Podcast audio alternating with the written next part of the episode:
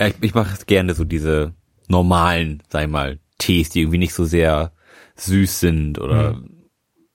irgendwie mit orientalischen Gespeckern wie Granatapfel oder sowas werben. Bratapfeltee. Bratapfeltee, schlimm. Schoko Schokotee haben wir, wir haben auch auf der Arbeit so ein riesen, riesen Paket bekommen, wo irgendwie 30 Sorten Tee drin waren, also mega teure Bio-Tees, irgendwie so drei Euro die Packung oder sowas. Mhm. Ähm, und da war auch Schokominze drinne.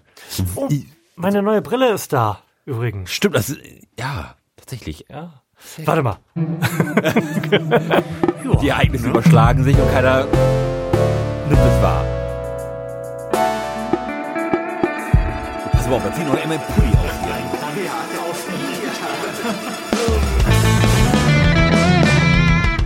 Herzlichen Glückwunsch zur 97. Ausgabe des Florian Primel Podcasts. Live unter dem Vollmond mit Lars Holscher. Und Florian Primel. Ist doch Vollmond, oder? Du bist draußen gewesen, als es dunkel war. Es war eigentlich so dunkel wie immer. Also es war die letzten Tage schon fast Vollmond, von daher nehme ich einfach mal, mal an, dass das zunehmender Mond war und wir jetzt Vollmond haben. Denn ich habe vorhin so ein bisschen nach draußen geguckt und es war ziemlich hell dafür, dass wir eigentlich Nacht haben. Lars, schön, dass du da bist. Ich freue mich auch unheimlich. Wir sind so ein bisschen äh, direkt hier in Medias Res gegangen, weil wir schon so ein bisschen am Erzählen waren. Wir haben gerade schon so ein bisschen geplappert. Äh, herzlichen Glückwunsch zur großen, irgendwie nicht so richtig Weihnachtssendung dieses Jahres. Zur Sendung um die Weihnachtszeit ja, herum. Weihnachtssendungen scheinen bei uns unter keinem guten Stern zu stehen. Ich muss das vielleicht mal ein ganz kleines bisschen ausholen. Wir wollten ja im letzten Jahr schon mit meiner geschätzten Arbeitskollegin Kendra, die ein großer Weihnachtsfan ist und auch dieses Jahr wieder eine Strichliste geführt hat, wie viele ähm, Weihnachtssongs bei Radio Bremen laufen, um dann gegebenenfalls anrufen und sich beschweren zu können. Ja, und auch dieses Jahr hat es wieder nicht geklappt, obwohl sowohl Kendra als auch Lars am Anfang, als ich die Idee wieder in den Raum gestellt habe, gesagt haben, "Ah, ich habe eigentlich immer Zeit. Und dann gab es aber in diesem immer keinen Termin, an dem beide gleichzeitig Zeit haben. Und wir wollten dann tatsächlich, ähm, ich habe dafür extra Kabel besorgt und das alles zusammengedengelt, ähm, Kendra zwischendurch angerufen haben, damit Ja. Lars hier sein und Kendra bei ihren Kindern und wir trotzdem eine Sendung machen können. Und selbst das hat dann am Ende des Tages nicht hingehauen. Aber, liebe Freunde, wenn ihr Lust habt, mal beim Florian Primel Podcast dabei zu sein, es würde sich zum Beispiel eine Weihnachtssendung anbieten, dann wären wir bereit, wenn ihr eure Nummer an uns schickt. Ich würde mal sagen, richten wir da, wir sollten so eine allgemeine E-Mail-Adresse einrichten. Für, für einfach so Dinge, so Input, Input finde ich gut. Input at florianprimel.de. Dann schickt ihr uns eine Telefonnummer und wir machen einfach random einen Klingelstreich bei euch. Oder? Ja, Das- feine also, Idee. wir sind Ganz dazu feine Idee. technisch jetzt in der Lage. Wir sind technisch dazu in der Lage, zum Beispiel eine Live, ein Live-Verkaufsgespräch zu führen hier in der Sendung. Das könnten wir machen. Versicherung verkaufen. Also was ich gerade wortreich sagen wollte, ist, dass es leider in diesem Sinne keine Weihnachtssendung geben wird in diesem Jahr, denn ich habe da noch mal reingehört. Wir haben eigentlich über Weihnachten so in unserem Sinne gesprochen und es würde sich nicht mehr lohnen ohne einen neuen Gast, der da neue Erkenntnisse und neue persönliche Erfahrungen reinbringt, nochmal Weihnachten hier ausladen zu erklären. Ist ein bisschen doof, aber es ist jetzt halt so und darum machen wir heute was völlig anderes. Lars, was machen wir denn heute? Im Sinne unserer Sendung, was ja eigentlich Fragen beantworten ist, haben wir gedacht, machen wir nochmal einen Weihnachtsquiz.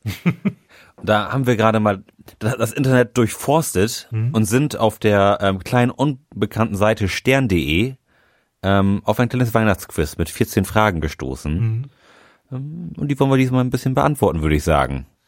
Ich bin ein bisschen gespannt, möchte aber vorwegschicken, dass ich irgendwie die Befürchtung habe, Dass das schreckliche Fragen sind. dass es auf irgendeine Art und Weise viel mit dem religiösen Ursprung dieses Festes zu tun hat. Und wir dann vermutlich ganz oft passen müssen und die Sendung vermutlich in guten sechs Minuten zu Ende sein wird. mal gucken. Ja, willst du direkt einsteigen oder wollen wir noch vorher irgendwie ein bisschen was Ja, anderes? du sagtest ja gerade, dass äh, Kendra eine Strichliste geführt hat bezüglich Weihnachtssongs. ich weiß aber nicht, was da am Ende bei rausgekommen ist, falls wir das fragen. Nein, also ja, aber nein. Mir ist dieses Jahr auf, aufgefallen, dass die ähm, Last Christmas Quote dieses Jahr unheimlich schlecht gewesen ist. Also ich habe, glaube ich, in keinem Jahr so selten Last Christmas gehört wie dieses Jahr und ich war sehr traurig. Wenn das, also viele sagen ja, uh, nee, kann ich nicht mehr hören. Also nee, also ich kann es immer noch hören. Ich hab, und ich freue mich auch jedes Mal, wenn es irgendwie im Radio läuft, wenn einfach so die Weihnachtszeit irgendwie einleuchtet oder einläutet. Ähm, und das war dieses Jahr unheimlich wenig. Also jetzt die, die letzten Tage, so, so die letzte Arbeitswoche, da kam es halt schon mal, dass man das ein, zwei Mal am Tag gehört hat, so, wenn es hochkommt. Ähm, aber so die, die komplette Vorweihnachtszeit, so seit, seit dem ersten Advent, Mhm. habe ich das dann vielleicht bis zu diesem Zeitpunkt vielleicht fünfmal im Radio gehört oder Ah. so. Enttäuschend. Ist, ist dir das auch aufgefallen? Nee, mir ist das tatsächlich nicht aufgefallen. Wobei, also ich habe auch nicht weiter drüber nachgedacht. Vielleicht bin ich auch einfach zu weich im Schädel von nach wie vor vorhandenen Schlafmangel. Ich finde das ganz angenehm, dass wir uns, glaube ich, jetzt in einem ähnlichen geistigen Zustand gegenüber sitzen. Lars hat wahnwitzig viel gearbeitet, natürlich mal wieder in der Vorweihnachtszeit, um das Weihnachtsgeschäft, ich will nicht sagen anzuschieben, aber irgendwie das, was da angeschoben wurde und den Berg runtergerollt ist, irgendwie aufzuhalten, bevor es an einem Stein zerschellt. und ich schlafe halt einfach immer noch wahnwitzig wenig. Also meine Weihnachtlichkeit hält sich auch arg in Grenzen, muss ich sagen. Ich habe mich jetzt ähm, die letzten Tage wirklich unter großen Anstrengungen noch in eine Weihnachtsstimmung gehoben. Mhm. Ähm, ja, ich habe viel Weihnachtsfilme geguckt, ich habe viel Weihnachtsmusik gehört und, und es hat funktioniert. Denn Wirklich? ob, obwohl es jetzt draußen irgendwie gefühlte 14 Grad sind und es durchgängig regnet, habe ich schon Bock auf Weihnachten. Letzte Woche Sonntag haben wir den Weihnachtsbaum gekauft, haben den auf, aufgestellt, haben dabei dann so Christmas Classics gehört und dann Kevin allein zu Hause geguckt. Ich habe dann abends noch irgendwo mal Stück langsam Oh, geguckt. habt, und, habt ihr beim, beim Tannenbaumschmücken Kevin allein zu Hause geguckt? äh, auch, ja. Also, wir nämlich auch. wir, also während des Tannenbaumschmückens haben wir tatsächlich Kevin allein in New York geguckt.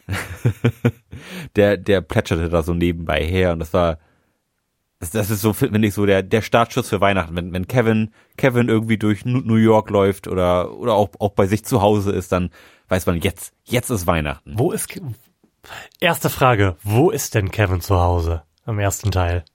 Das habe ich mich nämlich gerade gefragt. Ich Ähm, glaube, ich weiß es.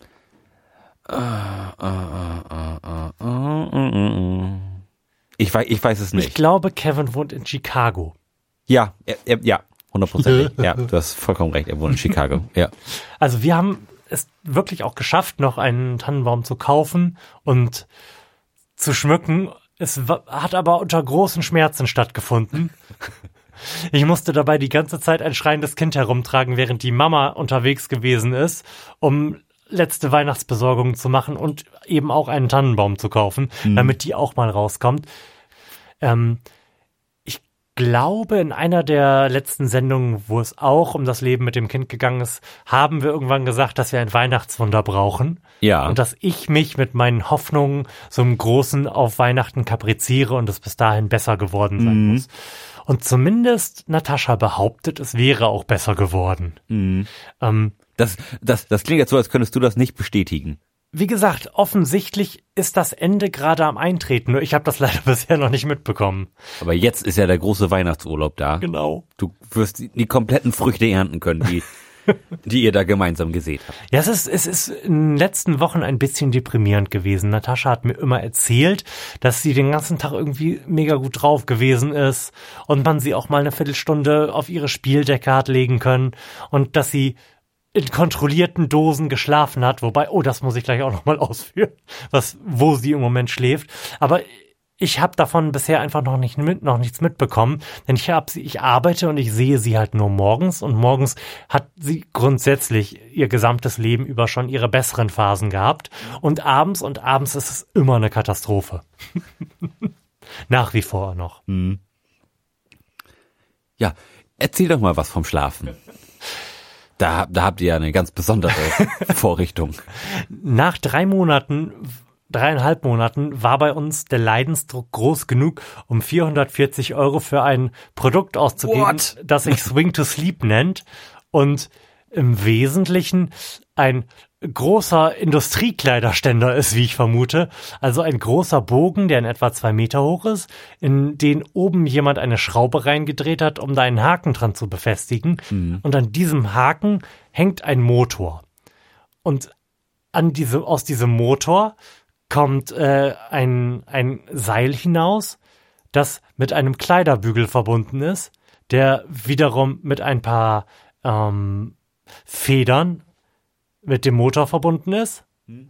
Und an diesem Kleiderbügel hängt ich würde sagen, eine Hängematte für Babys. Ja. Und wenn man das nun betätigt, den Motor anmacht und ein bisschen Schwung gibt, dann schwingt das Kind in der Hängematte auf und ab, wie es quasi wäre, wenn es herumgetragen wird. Mhm. Weil gerade so Eltern, die die Kinder tragen am Anfang, die entwickeln ja so eine Art Tanz, möchte ich sagen, Ja. mit der man nicht nur einfach so durch die Gegend geht, sondern das Kind halt so, wie man denn meint, dass es dem gut tut, am Wiegen ist. Und das passiert halt in dieser Vorrichtung. Und seitdem schläft das Kind. Herm Hermine hat das erste Mal in ihrem Leben, seit sie auf der Welt ist, als wir sie da reingelegt haben, dreieinhalb Stunden am Stück geschlafen. Und sie wird dadurch auch entspannter. Es, es ist ja irgendwie klar. Offensichtlich kann sie drei Stunden am Stück schlafen. Das war aber vorher einfach nicht gegeben, weil sie nur an uns dran geschlafen hat. Und irgendwann muss halt wirklich auch das beste Elt sich mal irgendwann hinsetzen oder Pipi machen. Und dann wacht sie halt wieder auf oder der Schlaf wird unruhiger. Von daher glaube ich, dass auch das einen gewissen Beitrag dazu geleistet hat, dass sie jetzt besser ist als vorher. Mhm. Ja, geil. Cool. Dann hat sich das ja auf jeden Fall gelohnt. Oh ja. Das, das habe ich gerne ausgegeben. Also das ist, das ist dein Konsumtipp des Jahres. Das ist mein Konsumtipp des Jahres. Auf jeden Fall, ja. Sehr gut. Ja, cool. Also noch was zu sagen? Nee, ich habe jetzt, glaube ich, lange genug monologisiert. Irgendwie, ich blicke auf die Uhr fast 20 Minuten, würde jetzt einen Marker setzen und dann stellst und beantwortest du einfach mal die erste Frage, oder? So ist es. Denn ich werde darüber nichts wissen und habe auch genug gesprochen eigentlich. So. Also ab zum Weihnachtsquiz, würde ich mal sagen. So, Frage 1 von 14. Warum wurde der Adventskranz erfunden? Und es gibt jetzt vier Antwortmöglichkeiten. Oh, das ist schon mal sehr gut. Um den Kindern die Wartezeit bis Weihnachten zu verdeutlichen, um der Adventszeit zunehmend mehr Licht im Haus zu haben, um vor Weihnachten nicht auf die Duft von Tannenzweigen verzichten zu müssen, um dem Christkind den Weg zu den frommen Familien zu zeigen. Das sind jetzt alles nicht unbedingt Antworten, wo, wo jetzt eine so rausspringt und sagt, oh, hier, ich bin's. Ähm, Vor allem springt da auch keine raus und sagt, nee, ich bin raus. ja, also die sind jetzt alle nicht mega abwegig. Also, ich, es macht auf den ersten Blick Sinn, zu sagen, die zunehmend kürzer werdenden Tage irgendwie auszugleichen. Denn zumindest in diesem Jahr ist es so, dass ja morgen der vierte Advent ist und heute der kürzeste Tag des Jahres ist. Ja. Aber so eine Kerze gleicht jetzt echt nicht viel aus. Nee, und der das- Unterschied, der Unterschied zwischen kürzester Tag des Jahres und vor vier Wochen ist echt nicht signifikant. Ist zumindest nicht vier, vier Kerzen signifikant. Also die, Die würde ich ausschließen. ja, genau. Ähm, Haben wir noch irgendwas, was wir ausschließen? Was war mit der letzten? Die hatte eine. um den Christkind den Weg zu den frommen Familien zu zeigen. Ich glaube nicht, dass es das schon so lange gibt, oder? das, das habe ich mich auch als erstes gefragt, wo wir das jetzt wieder verorten müssen. Und ich glaube auch, dass das ein relativ neuer Brauch ist, denn ich erinnere kein, äh, kein Gemälde oder Oh, sowas. aber Moment, Moment. ja. Ähm, was? Erst eins, dann zwei, dann drei, dann vier, dann steht das Christkind vor der Tür. Advent, Advent, ein Lichtlein brennt. Das könnte, das schließt ja nicht aus, dass es das noch nicht so lange gibt. Das ist, also Nein, nein, nein, aber um dem Christkind dieses den Weg zu den, Gedichtfragment. um dem Christkind Ja. den Weg zu den frommen Familien zu zeigen. Mhm. Vielleicht ist dieses erst eins, dann zwei, dann drei. Und wenn vier brennen, dann findet das Christkind den Weg zu den frommen Familien. Vielleicht, also vielleicht gibt es da irgendwie einen Mhm. Zusammenhang. Okay, Würde, würde ich ich jetzt stehe dieser Antwort neutral momentan gegenüber. Was Ja. sind die ersten beiden gewesen? um den Kindern die Wartezeit bis Weihnachten zu verdeutlichen. Das würde ich, glaube ich, ausschließen. Echt? Ich wollte gerade sagen, dass mir das für ein modernes Ritual eigentlich ganz schlüssig erscheint. Ja, aber ich glaube, so modern ist es nicht. Ich glaube, das, das kommt noch aus, aus einer Zeit, wo Weihnachten jetzt noch nicht ganz so wichtig war. Für Kinder, also für Kinder. Gut, wenn du das sagst. Also glaube ich. Oder um in der Adventszeit zunehmend mehr Licht im Haus Ah, das zu hatten haben. wir ausgeschlossen. Genau.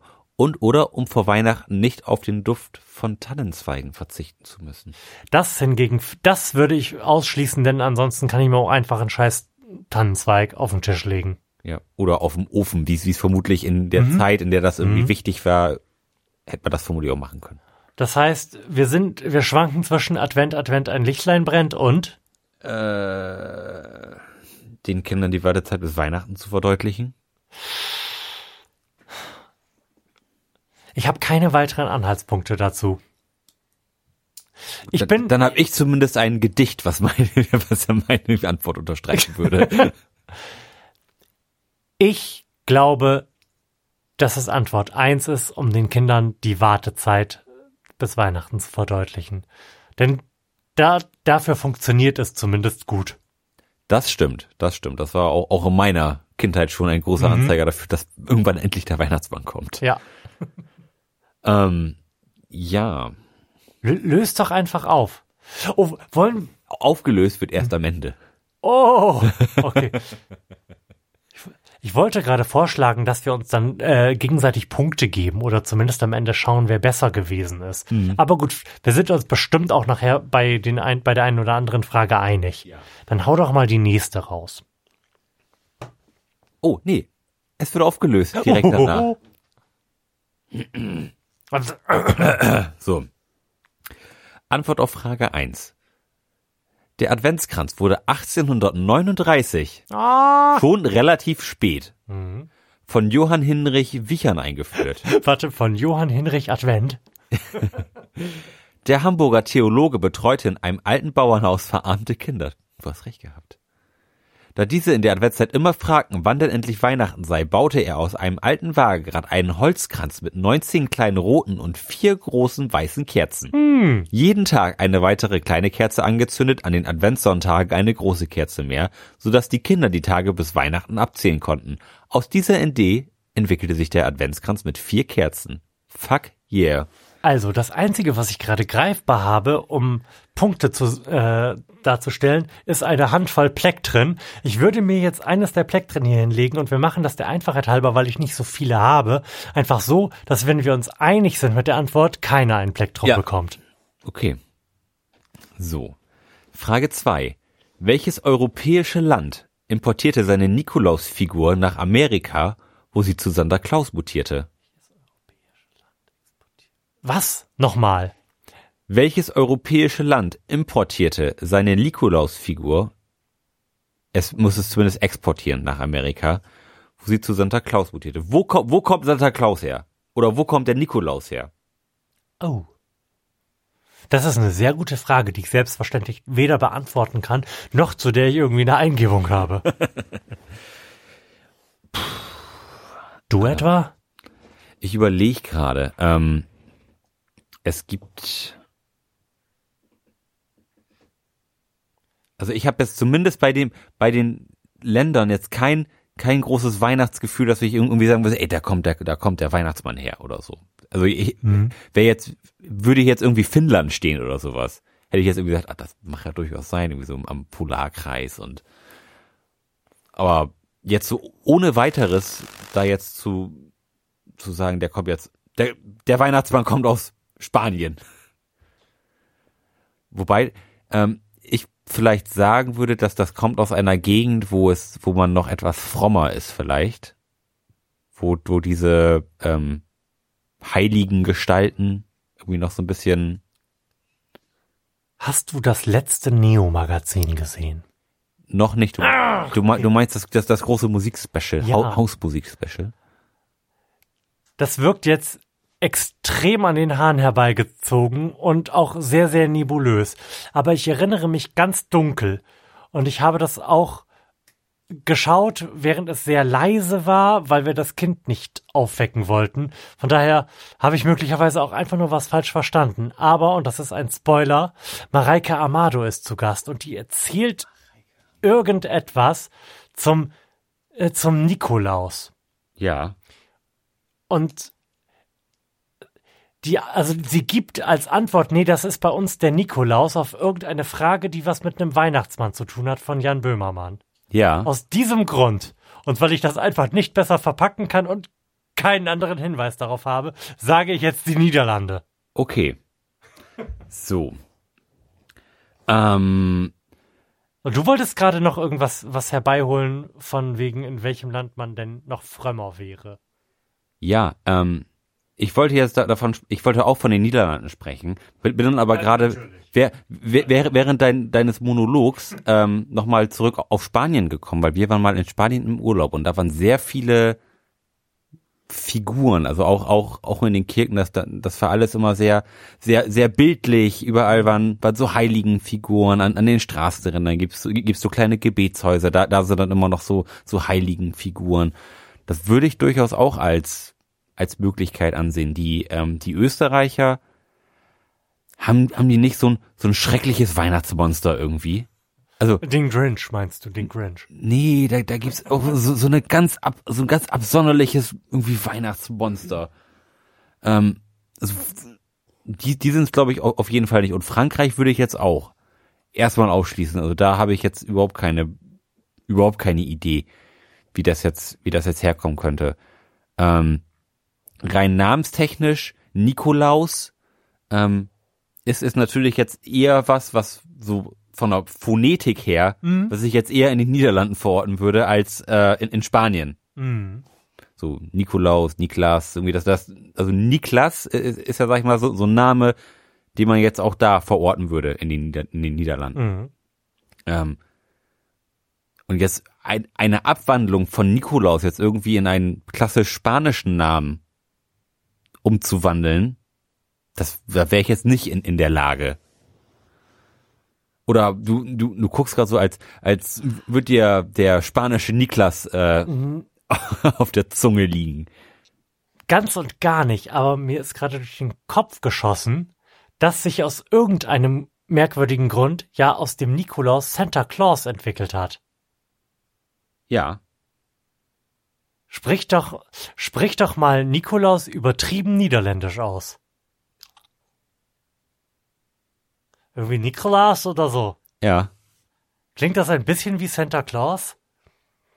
Bisschen zumindest. Könnte sich, Zum, zum, könnte, könnte das bei der wahnwitzig gut fundierten Theorie vielleicht noch den letzten Kick geben, um über die, die Schwelle gestoßen zu werden, mhm. dass das unsere Antwort sein muss? Also ich bin, ich bin auf jeden Fall bei dir, dass das vermutlich aus, aus den Niederlanden kommt, schon alleine vom Namen her. Mhm. Ähm, Jetzt habe ich ja eben gerade von diesem Weihnachtsmonster gesprochen aus, aus Österreich. Ich habe das während deines Monologs jetzt gerade nochmal. Also das geht bei mir nicht als Monolog durch. Das waren keine zehn Sekunden. Und zwar ist es nämlich der Krampus. Oh, von, da, da, da gibt es ja auch. Von dem hörte ich. Da gibt es einen sehr, sehr schlechten Film zu. Ja, genau. genau. Da gibt es, gibt es einen sehr schlechten Film zu und, und der ist äh, äh, eine Begleitung des Nikolaus. Was macht der so? Kinder essen oder? Der macht, der, der, äh, die Unartigen werden von Krampus bestraft und das ist ein, ein, eine Bockgestalt irgendwie, also ein, ein, mhm. ein Mensch-Tier-Hybrid. Oh Gott, das sieht wirklich aus wie, wie eine Maske von, von Lordi, dieser norwegischen Rockband oder sowas. Also wenn, wenn, wenn Krampus bei mir im Kindergarten aufgetaucht wäre, ich hätte Jahre nicht mehr geschlafen. Also ihr könnt euch nicht vorstellen, was, was, was man sich hier, was wir uns hier gerade angucken müssen. Alter, Alter, also leck mich am Arsch. Also das ist wirklich erschreckend. Und, und das gehört da ja anscheinend irgendwie zum Brauchtum, dass der, dass der Krampus da auch mit auftaucht.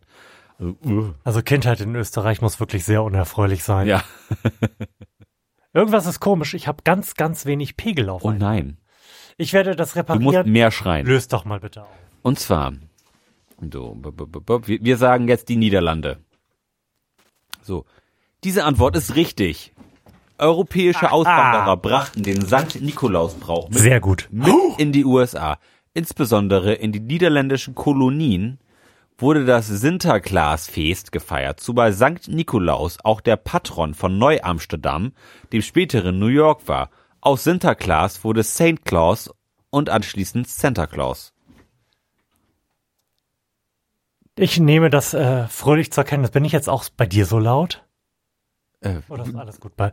All, alles gut. Du hast gerade aber hart ja, geschwankt. Irgendwas ist ganz komisch. Huh? Du hast du ja sehr verwunderlich. Ich hoffe, dass das jetzt einfach so bleibt. Ja. So, nächste Frage. Wer, äh, sehe ich das richtig, dass wir jetzt einfach beide nichts bekommen? Ja.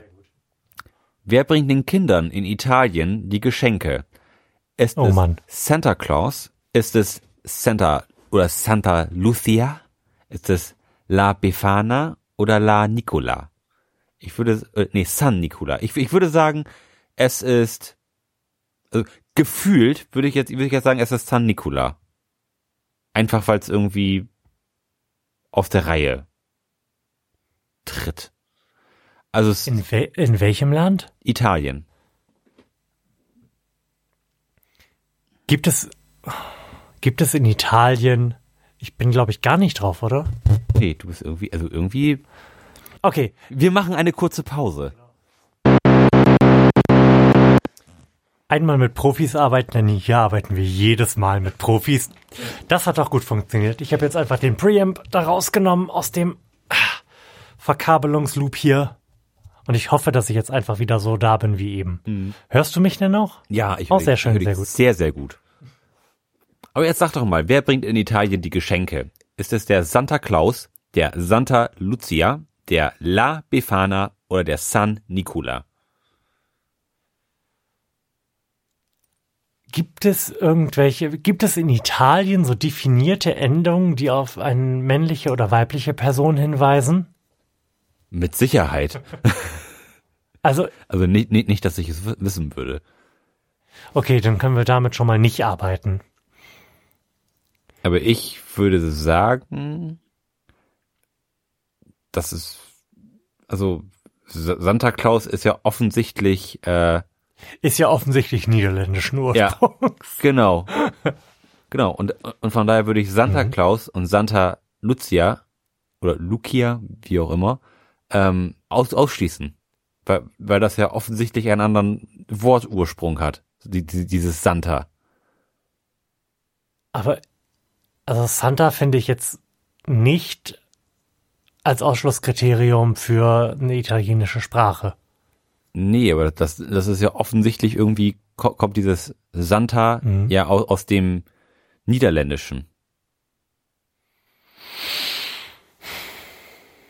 Also ich finde Santa Lucia überhaupt gar nicht unschlüssig und würde das, da ich keinerlei Wissen habe, was mir die richtige Antwort sagen würde, einfach mal in den Raum stellen als meine geratene Antwort. Okay, und ich sage San Nicola und wir gucken mal, was jetzt passiert. Gib ihn. Es ist leider falsch. Deins ist aber auch falsch. Ähm, Ach, das behauptest du jetzt einfach. nein, denn es gibt, es gibt in Italien nicht den Weihnachtsmann. Dort macht das eine Hexe. Jetzt wirklich? Die Hexe, La Befana, fliegt auf ihrem Besen von Haus zu Haus, klettert durch den Schornstein und legt den artigen Kindern Geschenke auf die, nee, in die aufgehängten Strümpfe oder die am Kamin stehenden Schuhe. Ey, das, das ist so komplett unschlüssig, dass das wichtigste christliche Fest in jedem Land irgendwie unterschiedlich gefeiert wird. Ja. Und dass selbst die Basics irgendwie unterschiedlich Ja. sind. Und es sogar Platz für eine Hexe gibt. Also Wahnsinn. Ich wollte wollt gerade sagen, also eine Hexe ist jetzt so auf der Nicht- Skala nicht der so christlichsten Dinge sehr, sehr weit unten angesiedelt. Ja, Ich würde sagen, weit unter dem Nullpunkt. wirklich. Also von der Christlichkeit her gehört die schon in den Kamin, aber Aber also, von der anderen Seite. ja, genau. Hm. Hätte ich, also habe ich nicht gewusst. Nein. Also null. Habe ich, hab ich auch noch nie gehört. Ich glaube, das hat der Stern sich ausgedacht.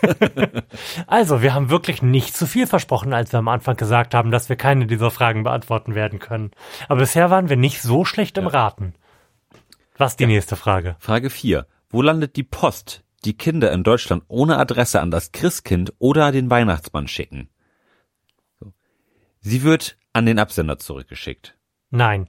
in einer Weihnachtspostfiliale. Sie wird zum Nordpol geschickt, hier zur Hälfte bei der katholischen und der evangelischen Kirche.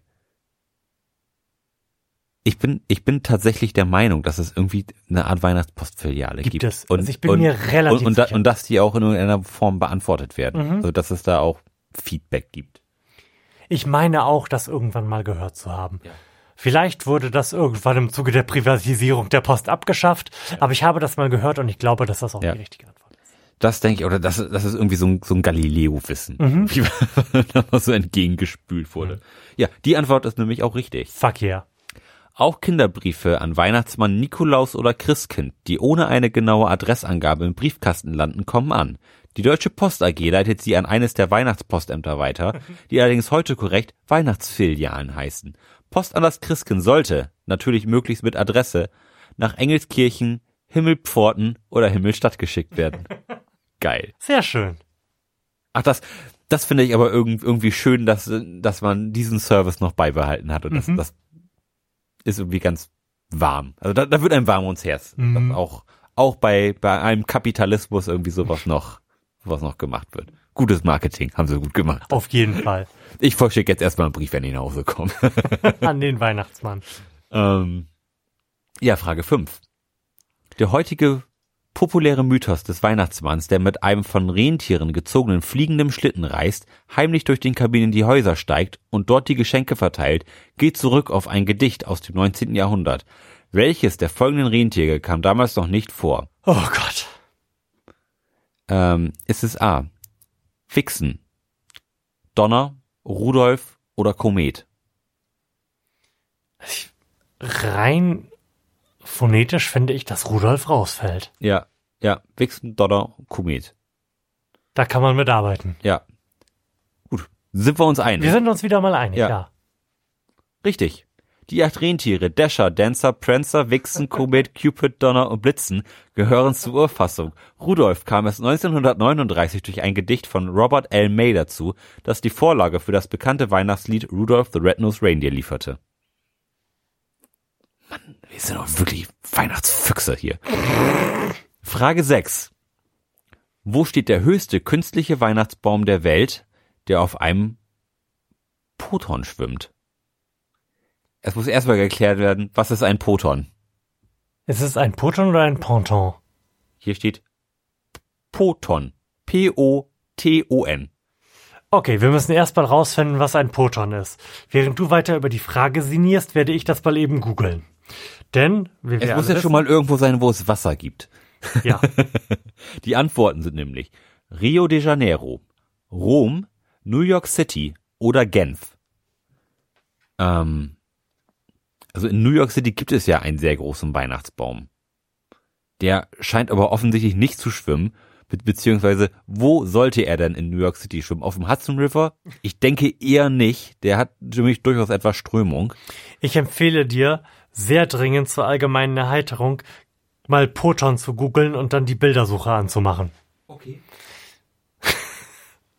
Also das lenkt die Frage auf jeden Fall dann in eine ganz andere Richtung.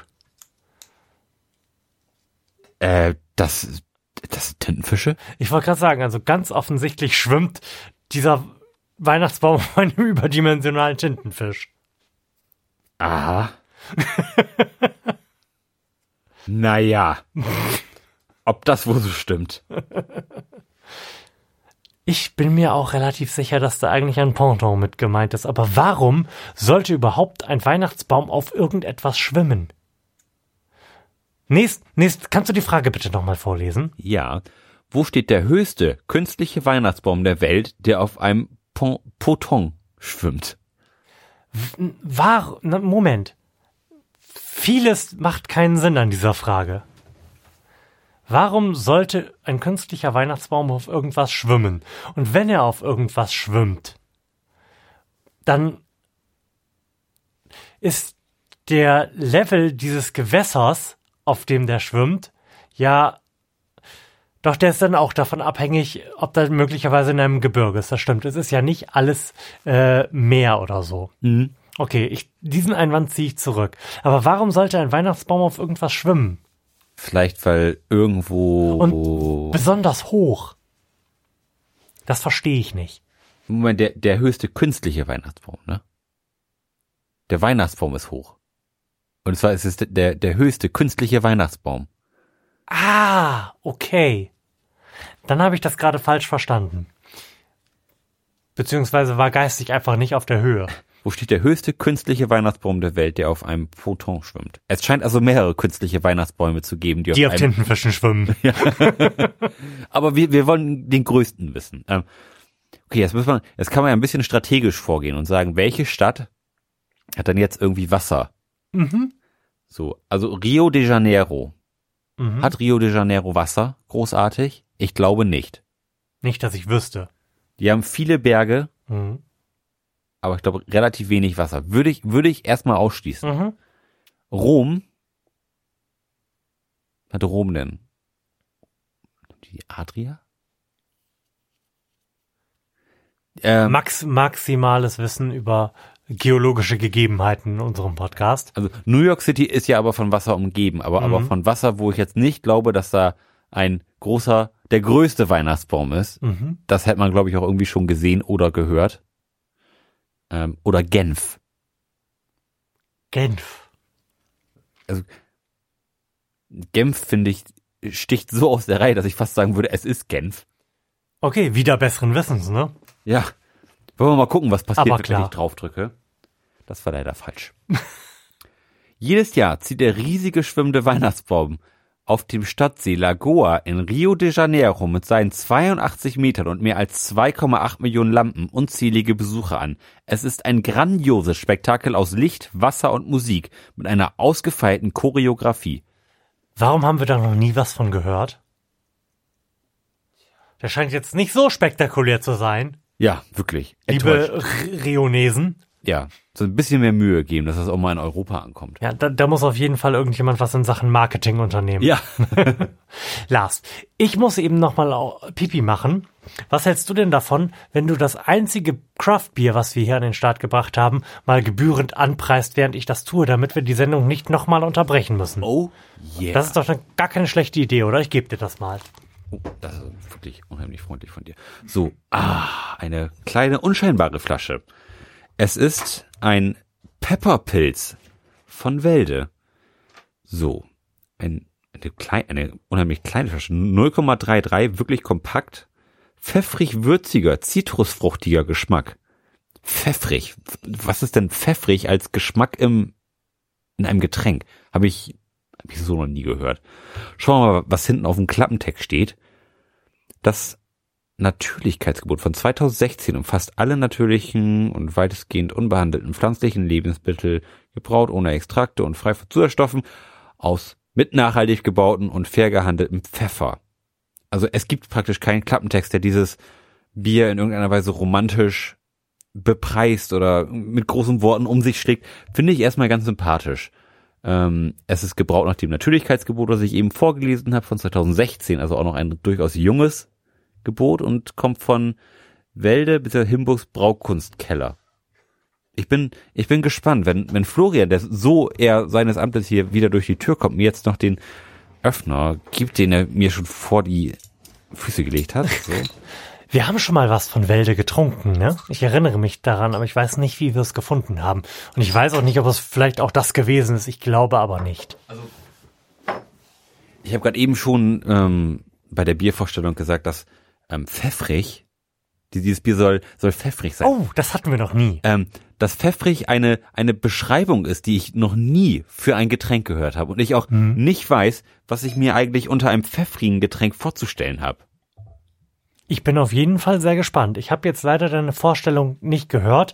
Äh, Was hat denn der, Dankeschön, Klappentext versprochen? Gar nichts. Es, es, es wird kein Wort, also es, es gibt keinen Klappentext. Es, wird nur noch einmal drauf hingewiesen, ähm, dass das Bier nach dem Natürlichkeitsgebot gebraut ist. Was nicht das Reinheitsgebot ist? Nee. Das heißt, irgendjemand hat ein Bier gebaut und dann Pfeffer reingeworfen, oder? Es ist das Natürlichkeitsgebot von 2016. Ich, ich kann es dir gerne auch noch mal ganz kurz hier erklären. Das Natürlichkeitsgebot von 2016 umfasst die natürlichen und weitestgehend unbehandelten pflanzlichen Lebensmittel, gebraut oder Extrakte und frei von Zusatzstoffen, mit nachhaltig angebauten und fair gehandeltem Pfeffer. Also es Pfeffer scheint, scheint hier eine integrales Bestandteil zu sein von diesem Bier. So, Lars schenkt ein. Ich bin, ich bin, Du, du kriegst ja noch den ich bin krass irritiert darüber, dass wir beide ein volles Glas aus dieser wirklich winzig aussehenden Flasche bekommen haben. Ich habe eben schon gesagt, es, es ist eine unheimlich kleine Flasche. Und habe ich geguckt, 0,33, das ist ja völlig normal für Bier. Aber die Flasche sieht klein aus, ne? Mhm. Ich weiß auch nicht, wie die das gemacht haben. Wahnsinn. Ähm, Wir haben kein Einschenkmikro. im- Ah, okay. Also es riecht, riecht sehr interessant, finde ich. Mega interessant. Äh, lass mal eben hier an, ankicken. Jo. Ähm, es, es riecht ganz anders. Also wirklich, ähm, Also es riecht auf jeden Fall sehr fruchtig, finde ich. total. Und Ich würde sagen, von den Bieren, die wir hier bisher getrunken haben, ist das auf jeden Fall in den Top 3 der am interessantesten riechenden Biere. ja. Also da, da passiert wirklich einiges. Aber außer einer. Wo, wobei ich jetzt nicht sagen kann, dass es jetzt unheimlich nach Pfeffer riechen nee, würde. Es ist eine relativ undefinierte Fruchtnote. Also undefiniert in dem Sinne, dass man da jetzt verschiedene Früchte rein interpretieren könnte. Glock. Ähm, Zitrus ist, ist auf jeden Fall dabei. Also Mhm. das, ähm, ich, ich nehme ich nehm jetzt einfach mal einen Schluck. Okay. Ich kann, ich kann jetzt auch lange riechen. Ähm, Prost.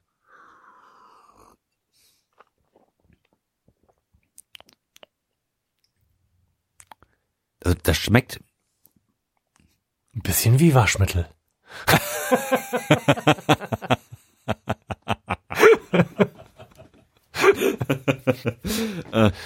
Das, das wollte ich jetzt gar nicht sagen. Mir fiel aber auch gerade überhaupt kein Wort ein, wo, wonach das jetzt eigentlich genau schmeckt. Nee, es ist auf jeden Fall auch in den Top 3 der interessantesten Biere, die wir getrunken haben. Ich kann jetzt wirklich nicht sagen, dass das zu den besten gehört, aber es ist auch, also es ist einfach interessant. Es ist ein sehr, sehr interessantes Bier. Ähm, was, was ich relativ auffällig finde, und das liegt vermutlich an dem, an, an dem Pfeffer. Der Nachgeschmack, man hat eher das Gefühl, man hat gerade was gegessen. Also, also zumindest Mhm. schmeckt es so nach, nach, nach Speise, also hintenrum. Also erstmal finde ich, trinkt man das und man, man wird so überwältigt von einer Vielzahl an Geschmäckern. Und wenn, wenn man das dann runtergestuckt hat, dann, dann, dann dünnt sich das relativ schnell aus und es wird wirklich pfeffrig. Also jetzt nicht auffällig pfeffrig, aber es wird pfeffrig. Ich finde es sehr auffällig, dass super, super lange Geschmack im, im Ja. Mund zurückbleibt. Also ich habe jetzt immer noch diesen nicht definierbaren Geschmack, von dem ich aber sagen würde, dass, genau, dass es nicht schlimm ist, wenn man den als irgendwie seifig, aber nicht unangenehm seifig beschreibt. Also es könnte auch von einem Kaugummi gekommen sein. Das ist, das ist echt ein abgefahrenes Bier. Mhm. Also wirklich. Krass. Also ich, ich kann jetzt auf jeden Fall schon mal sagen, das ist eins meiner Lieblingsbiere, die wir hier getrunken haben. Ja. Ein, einfach, einfach weil weil es so, ein- weil, weil's so mega besonders ist. Ja. Und, und weil es dann auch echt nicht irgendwie ähm, aggressiv scheiße schmeckt, sondern Mhm. das, das ist ein, Geschmack, den man so für Bier eig- eigentlich gar nicht nicht verorten kann. aber es ist ein Bier, ganz im Gegensatz zu, Ja. zu so belgischer Plörre, die wir eher als Prosecco beschrieben haben, ist das die Basis ganz, ganz offensichtlich Bier. Und, und, und, und das hat auch relativ feine Kohlensäure und nicht, irgendwie so, so große, aufdringliche Kohlensäure, die einem rauf und runter wandert, was ja, was ja für mich immer ganz wichtig ist. Ähm, man, das ist echt ein geiles Bier. Wie viel Prozent dengeln wir uns denn da gerade rein? 4,8, also Hm. ganz normal. Wow. Also ich bin, ich Wow. bin, also ich bin tatsächlich gerade ein bisschen geflasht. Mhm.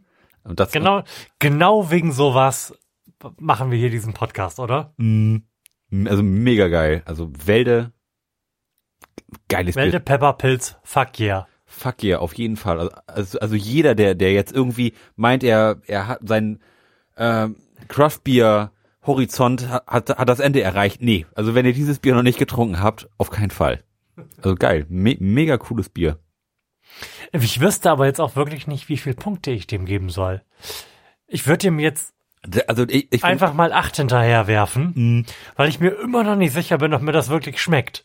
Aber allein die Experience ist es wert, getr- Ja. dass man das trinkt. Shredder, dass, dass ein, ein Getränk eine pfeffrige Note hat. Das ist, das ist ein, ein Sinnerlebnis, sag ich mal, Mhm. Ja. was, was man so eigentlich noch nicht, vermutlich noch nicht verorten konnte. Also mega. Also ich, ich würde ihm auch acht, also acht, wenn nicht gar neun Punkte geben, mit, mit dem Hinweis, Mhm. dieses, dieses Bier läuft außer Konkurrenz. Irgendwie schon. Also ich finde, das, das ist ein, ein ganz anderes Bier. Mhm. So, und das, Aber jetzt nicht auf die Schokoporter-Art. nee, nicht auf die Schokoporter-Art. Das, das war einfach ein, ein Scheißbier, was ein bisschen nach Schokolade geschmeckt hat. Und das ist irgendwie ein wunderliches Bier, was nach Pfeffer schmeckt. Aber mega abgefahren, also voll geil. Echt. Ich bin ganz angetan. Und ich, ich könnte mir durchaus vorstellen, das werde ich nochmal kaufen. Und, und zwar, um es anderen Leuten zu zeigen, ja, richtig? genau. Hast du schon mal was getrunken, was nach Pfeffer schmeckt? Nee, hier, probier mal. oh ja. Wobei ich nicht sagen würde, dass es nach Pfeffer schmeckt. Also hätte das jetzt nicht auf der Flasche drauf gestanden, wäre ich nicht darauf gekommen, dass Pfeffer eine Hauptzutat dieses Bieres ist. Doch so untenrum, sag ich mal, wenn, wenn, wenn man das so ein bisschen beschreibt. Also Pfeffer so als, als Basis. Das ist so, so ein bisschen so wie wenn man ähm, etwas isst und, und, man auch auf ein Pfefferkorn Hm. irgendwie beißt und, und das so zerplatzt und man dann aber direkt runterschluckt. Aber so die, diese Pfeffernote noch so ein bisschen im, im Low-End Mhm. der Geschmacksknospen ir- irgendwie verbleibt. So als, als intensiverer Ge- Geschmack als, als das eigentliche Gericht. Mhm. Also spannend, auf jeden Fall mega spannend. Krasses Ding, sehr, sehr cool. Geil. Ja, mega. Lars, wo waren wir denn fragentechnisch? Ja, wir waren bei Frage 7 und die lautet nämlich, auf dem Weihnachtsmarkt in Barcelona wird neben Ochs- und Eselsfiguren auch der Kagana oder Sagana verkauft. Wie lautet die wört wie, wie lautet wörtlich die Übersetzung der Person in Hockstellung mit heruntergelassener Hose? Also, also der Kagana, der Kagana scheint eine Figur zu sein. So. Und das, und die- diese Figur hockt mit heruntergelassener Hose. Also eig- eigentlich ist, ist es eine Pers- Person, die irgendwie kackt, oder was? Mhm. Also muss man eben so zu sagen. Ähm. So. Ähm, wie lautet die wörtliche Übersetzung der Person in Hockstellung mit heruntergelassener Hose? Was, was bedeutet also Kagana. Kagana oder Sagana? Oder Woher sollen wir das wissen? König, Großvisier, Scheißerchen oder Hockender? Wir nehmen Scheißerchen, oder? Ich finde Scheißerchen finde ich auch geil. Auf jeden. Richtig. Wir sind so Die gut. Krippenfiguren mit Gesichtern des öffentlichen Lebens wie Politiker oder der Papst finden reißenden Absatz. Der Name bedeutet auf Deutsch Scheißerchen. Sehr gut. Das, das wäre natürlich eine Information gewesen, die zur Lösung dieser Frage auch noch recht, recht hätte, ja. wichtig gewesen wäre, zu wissen, dass das irgendwie so ein bisschen ähm, herablassend äh, Mhm. ist oder dass, dass es sich, sich da um aktuelle Personen des öffentlichen Lebens handelt dass man sich auch dann vermutlich auch jetzt Donald Trump als Scheißerchen unter in, in die Krippe stellen kann. Scheint irgendwie deren Variante äh, des Kölner Karnevalsumzugs mit den Wagen zu sein, oder? Ja, ja, auch auch so eine Folklore-Geschichte. Mhm. Ähm, ab, apropos hier Christ, äh, hier Moment, Christ. Wie bist du da jetzt drauf gekommen? Krippe, Krippe. apropos Krippe. Mhm. Ähm, ist die Krippe was, was, was bei euch ir- irgendwie stattfindet oder, oder in deiner Jugend stattgefunden hat, dass, dass irgendwie die, die Familie eine Krippe aufbaut?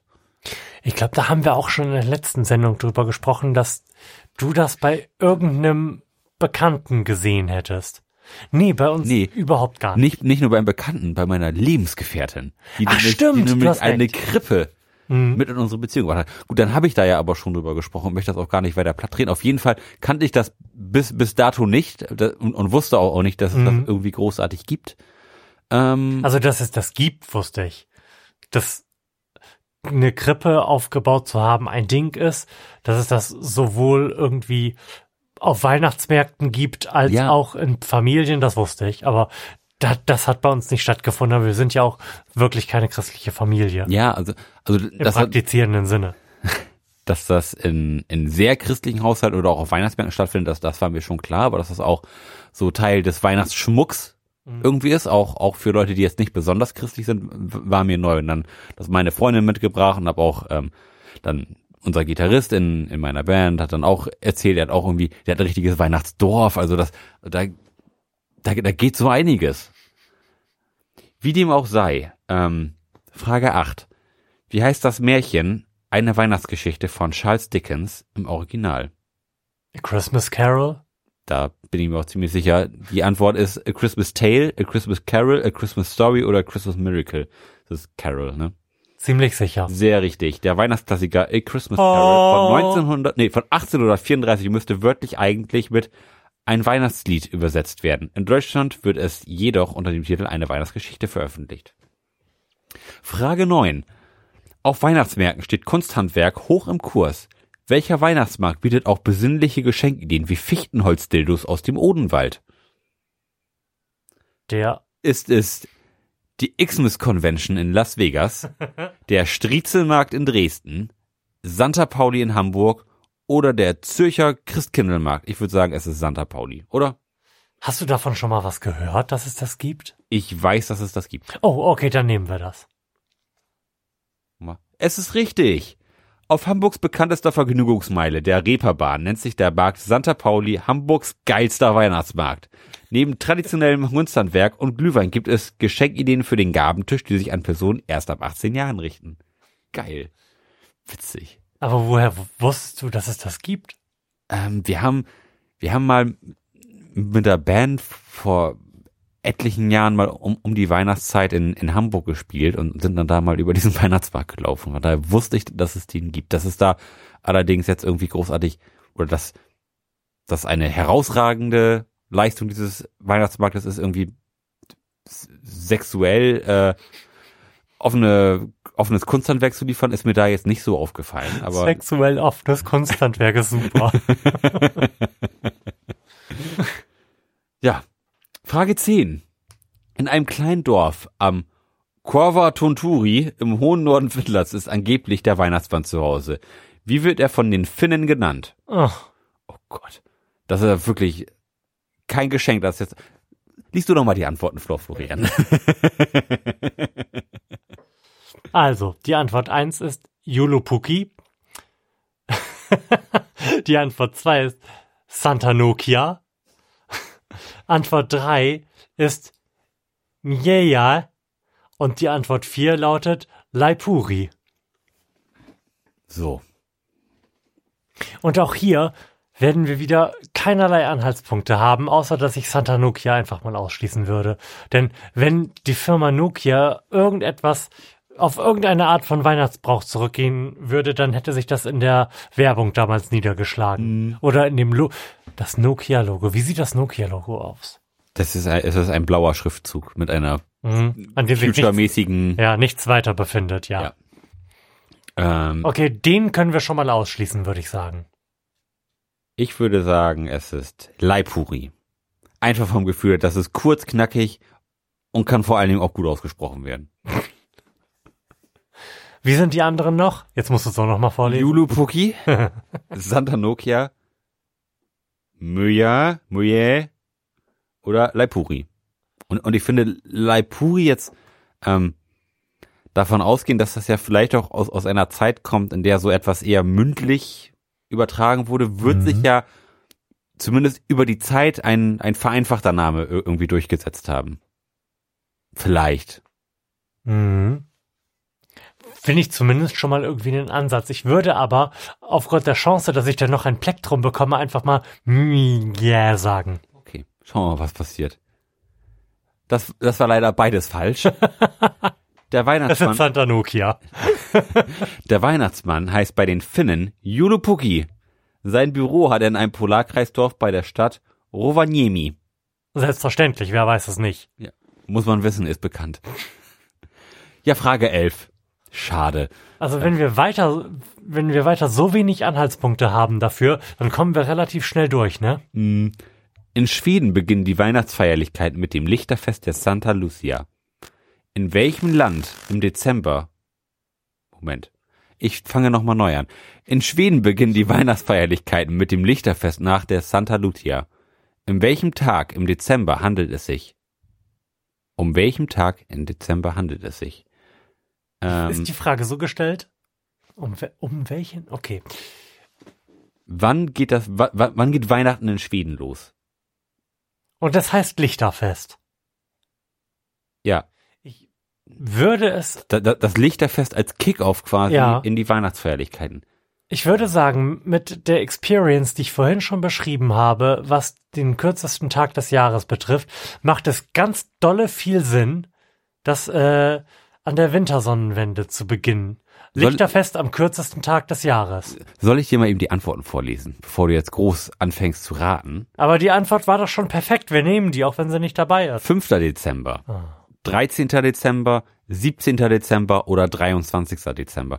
Ich, ich könnte mir durchaus vorstellen, dass das durchaus kurz vor Weihnachten ist, denn es wäre ja bekannt, wenn, oder es könnte durchaus bekannt sein, wenn, wenn Weihnachten jetzt irgendwie ein einwöchiges Fest wäre. Oder? Also wenn, wenn, wenn man Mhm. ein, eine Woche Weihnachten in Schweden fährt oder, oder gar vier Wochen, wenn es am fünften wäre. Aber vielleicht ist das ja gar nicht in so einem engen Sinne gemeint, sondern einfach wie, wie die Adventszeit hier. Du meinst wie ähm, quasi der, der Kick-Off hier, wenn, wenn man sagt, ab, ab jetzt schmückt man seine, Genau, also quasi der Toten Sonntag der Schweden. Ja, genau. Auch möglich. Das mag natürlich sein, dass das Lichterfest natürlich auch meint, so jetzt hängen wir alles auf Mhm. und beleuchten alles und jetzt geht die Weihnachtszeit los.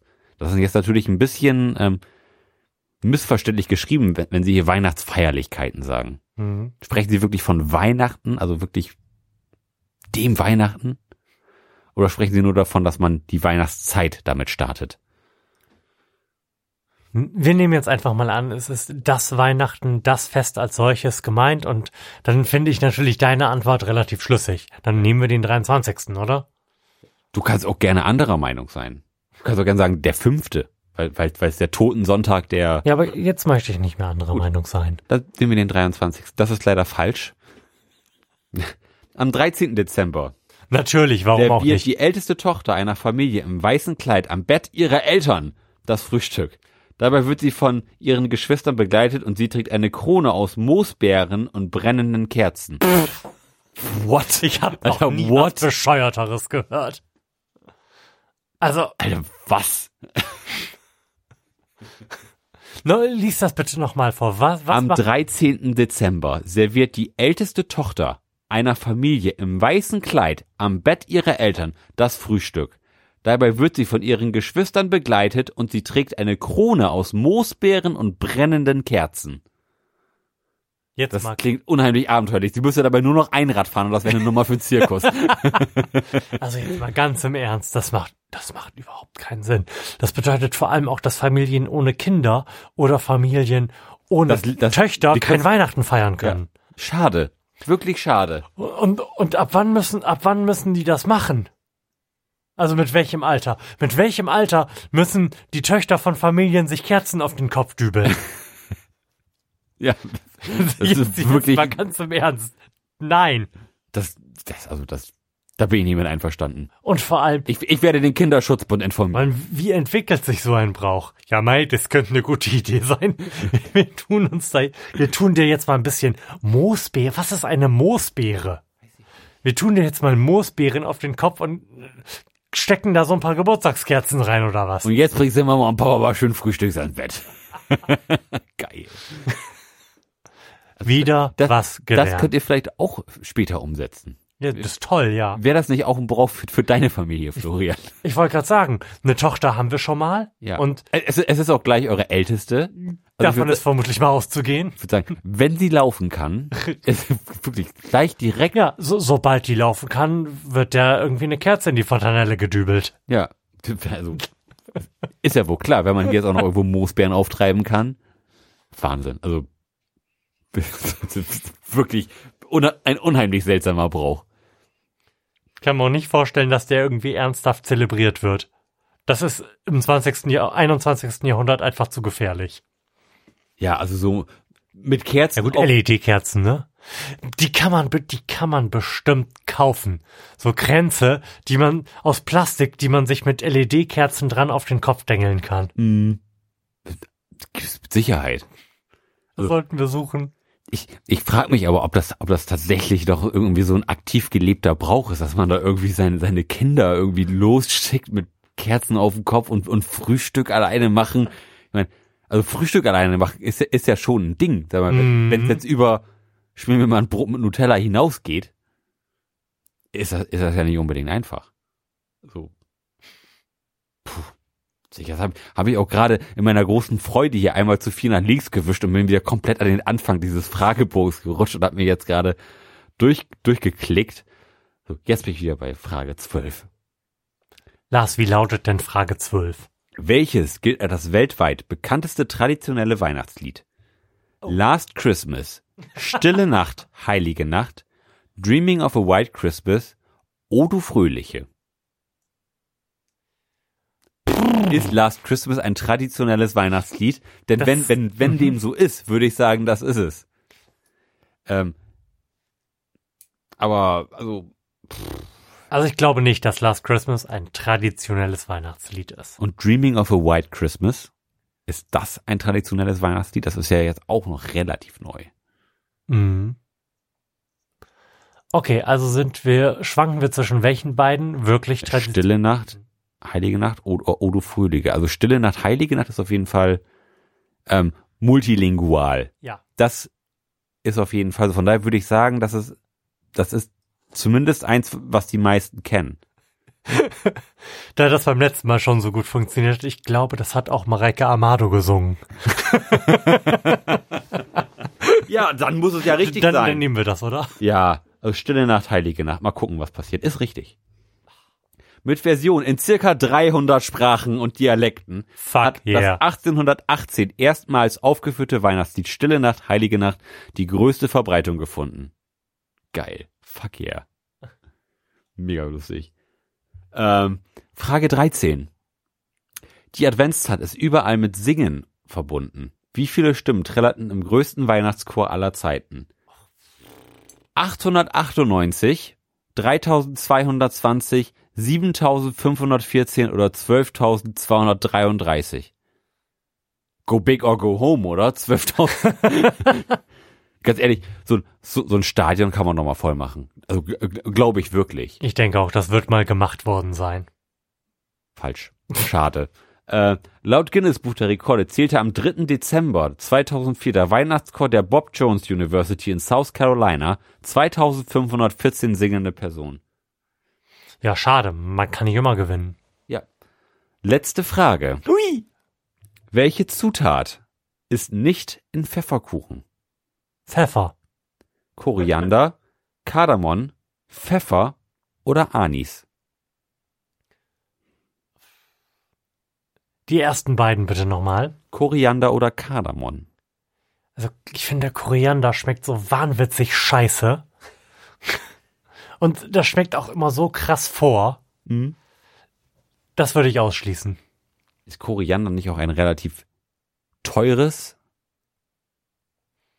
Ist das heutzutage noch relevant? Ja, Ab, apropos, apropos aber, aber teure Gewürze. ja, aber Pfe- Pfefferkuchen ist ja ein. Ich habe ein neues Live-Goal.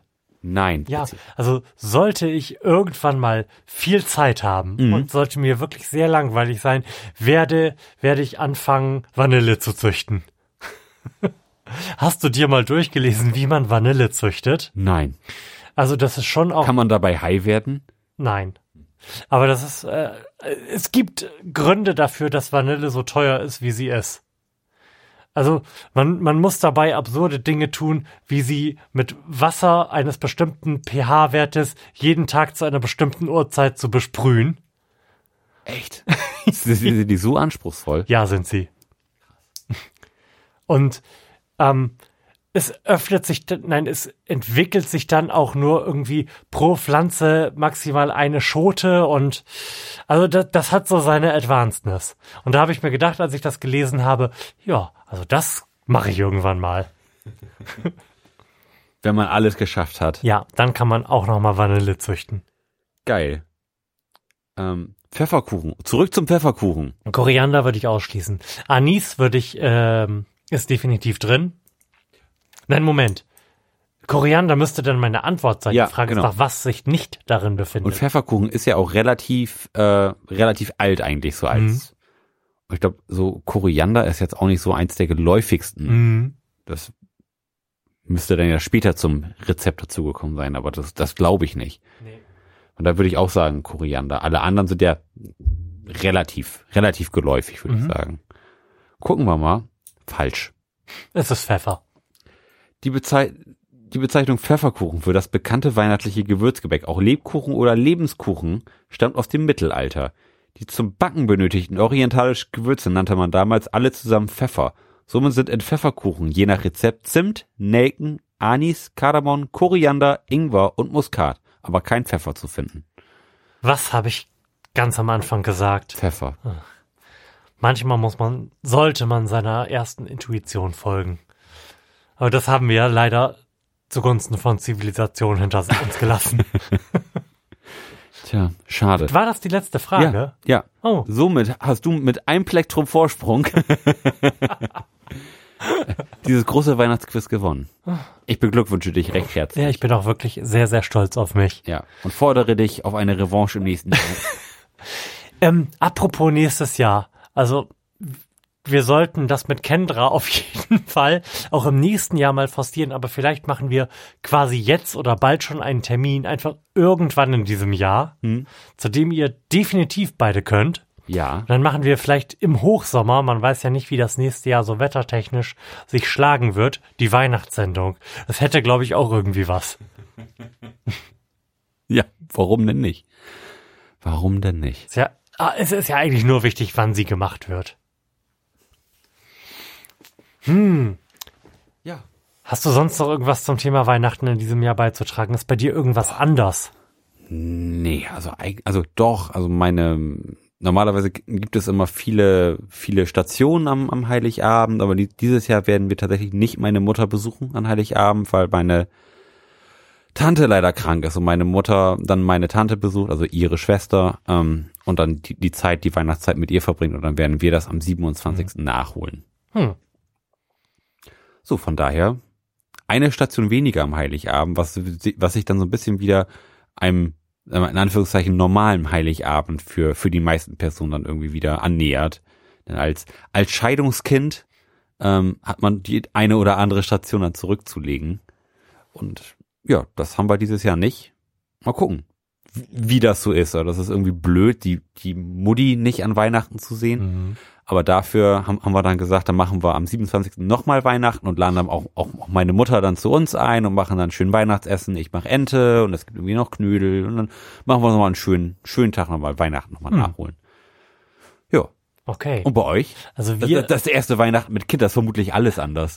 Da ist tatsächlich alles komplett anders. Wir sehen einem im Rahmen unserer bescheidenen Möglichkeiten sehr entspannten Weihnachtsfest entgegen, denn da Hermine eine Sache, also neben dem Leben allgemein besonders scheiße findet, nämlich das Autofahren, haben wir verkündet, dass äh, uns in diesem Jahr entweder niemand zu Weihnachten sehen wird oder alle zu uns kommen und so kommt die gesamte Familie in diesem Jahr zu uns, um Weihnachten zu feiern. Was auch mal was ganz Neues ist. Und was uns vor allem vor die Schwierigkeit stellt, uns jetzt beginnend darüber Gedanken zu machen, was denn traditionell bei uns, also in unserem Haushalt, an Weihnachten gegessen werden soll. Denn ansonsten sind wir halt immer zu unseren jeweiligen Eltern auch so stationär hintereinander gefahren und haben dann dort gegessen, was traditionell dort gegessen wird. Aber da das jetzt erstmal nicht, nicht stattfinden wird, müssen wir uns jetzt noch überlegen, was wir am Heiligabend essen wollen. Also, was wir kochen möchten. Ja, ihr, ihr, ihr werdet kochen, bringen, bringen die Eltern nichts mit. Doch, wir haben gesagt, dass jeder mitbringen soll, was er, was er oder was sein Teil der Familie gerne essen möchte und das auf den Tisch stellen möchte. Aber trotzdem haben wir uns überlegt, ob wir das vielleicht nicht zum Anlass nehmen, uns mal zu überlegen, was wir denn eigentlich möchten. Wir wissen es noch nicht. Fisch. Wie wär's denn mit Fisch? Kann man machen. Ich finde eigentlich alles, alles wäre möglich. Also jede Art Essen kann man da als Tradition etablieren. Nuggets. Zum Beispiel. Gut, zu McDonalds zu fahren, jetzt, Selbstgemachte Nuggets. kann man machen, ja. Was ich wirklich ganz schön fand, ist, denn ich habe ja, wie ich erwähnt habe, nochmal unseren Weihnachtspodcast vom letzten Jahr nachgehört, Mhm. als ich noch dachte, wir machen wieder einen richtigen in diesem Jahr. Da wollte ich mal so abgleichen, ob wir vielleicht irgendwas noch nicht mitgenommen haben und Ja. abgeräumt haben im letzten Jahr, dass ich glaube, Tascha erzählt hat, dass Freundinnen von ihr oder dass es bei Freundinnen von ihr ein Ding gewesen wäre, ins Kino zu gehen an Weihnachten. Ja. Und ich da schon gesagt habe, dass ich das eigentlich für eine ganz charmante Idee halte. Ja. Und das finde ich eigentlich immer noch. Hm? Dass vielleicht auch Natascha mit unserer Tochter ins Kino geht und sich irgendwie einen Kinderfilm reindengelt, während ich hier zu Hause den Baum schmücke und irgend, irgendwelche Sachen in die Pfanne werfe. Also das kann ich mir eigentlich ganz gut vorstellen. Ja, das ist eigentlich eine ganz coole, Ich weiß nicht, ob irgendein Kino aufhatte dieser Stadt an, am Heiligen Abend. Das müsste man vielleicht vorher recherchieren, bevor man ernsthaft plant, das als Tradition zu etablieren. mal gucken. Ja.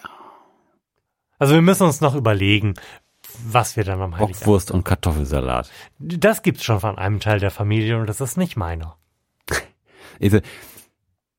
Das, das ist auch, auch, auch so eine Tradition, die, die finde ich so ein bisschen, also zumindest meinem Weihnachtsverständnis nach so ein bisschen die Festlichkeit irgendwie nimmt. Also ich finde wie Bockwurst und Mhm.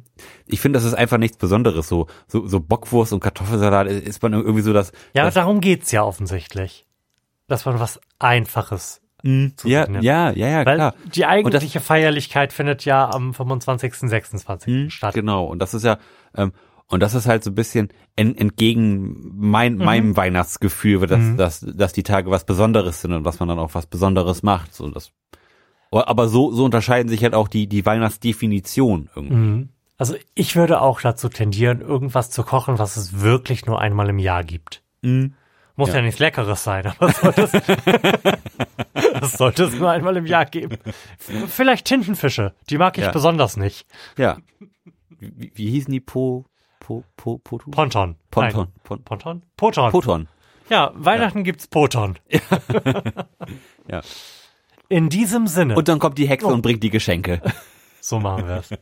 Also, in diesem Sinne, ich hoffe, dass ich diese Sendung noch vor dem Heiligen Abend irgendwie in den Äther geschickt bekomme. Darum können wir jetzt einfach mal allen beiden Hörern fröhliche Weihnachten wünschen, Frohe oder? Weihnachten. Schöne Feiertage euch, chillt hart euer Leben, was auch immer ihr in euch reintut, genießt es und wir hören uns dann vermutlich erst im neuen Jahr, richtig? Vielleicht auch noch dieses Jahr. Meinst du? Also Möglich, möglich ist. Wir können das ja alles. mal Wir- Wir, wir haben ja beide Urlaub. Genau. Ich, ich würde dann gerne, weil wir die große Weihnachtssendung in diesem Sinne nicht gemacht haben, vielleicht eine große Jahresrückblinks, Rückblinks, Rückblickssendung machen wollen. Ja. Vielleicht schaffen wir es beide irgendwie, ein paar O-Töne oder sowas zu sammeln, die man einspielen kann, von Dingen, die in diesem Jahr stattgefunden haben, damit wir nicht die ganze Zeit nur uns den Mund fusselig reden und irgendwie das so, ein- so ein bisschen mehr Showcharakter entwickelt. Ja. Und da habe ich gedacht, brauchen wir vielleicht Vorbereitungszeit. Mhm. Und darum habe ich gedacht, machen wir das irgendwie direkt im neuen Jahr. Das können wir ja machen. Es, also, dass, dass wir diese Jahresrückblickssendung im neuen Jahr machen, habe ich gedacht, vielleicht machen wir noch eine normale Sendung. Ah, Okay. So, Möglich. Du meinst so zwischen den Feiertagen? Ja. Das können wir machen. Ist ja durchaus möglich. Einfach mal irgendwie Fragen beantworten. Ja. Also, Freunde der Sonne. Silvesterfragen. oh, Gott. Freunde der Sonne, wenn ihr möchtet, dass ihr in einer der nächsten Sendungen einfach random von uns angerufen werdet, dann hinterlasst eure Telefonnummer doch einfach bei input.florianpriebel.de. Wenn ihr Fragen habt, die ihr an uns richten möchtet, die wir unbedingt beantworten müssen, und zwar egal, ob sie mit Weihnachten, Silvester oder sonst irgendwas zu tun haben, schickt ihr die an fragen.florianpriemel.de. Bei die E-Mail-Adressen werde ich irgendwie niemals kontrollieren und dann freue ich mich in einem Jahr, wenn da zwei E-Mails gekommen sind von euch beiden. Das wird, das wird ein ganz, ganz feierliches, ähm, feierliches Beginnes. es wird auf jeden Fall schön. Also, schöne Weihnachten euch. Wir hören uns. Tschüss. Bis dann. Tschüssi.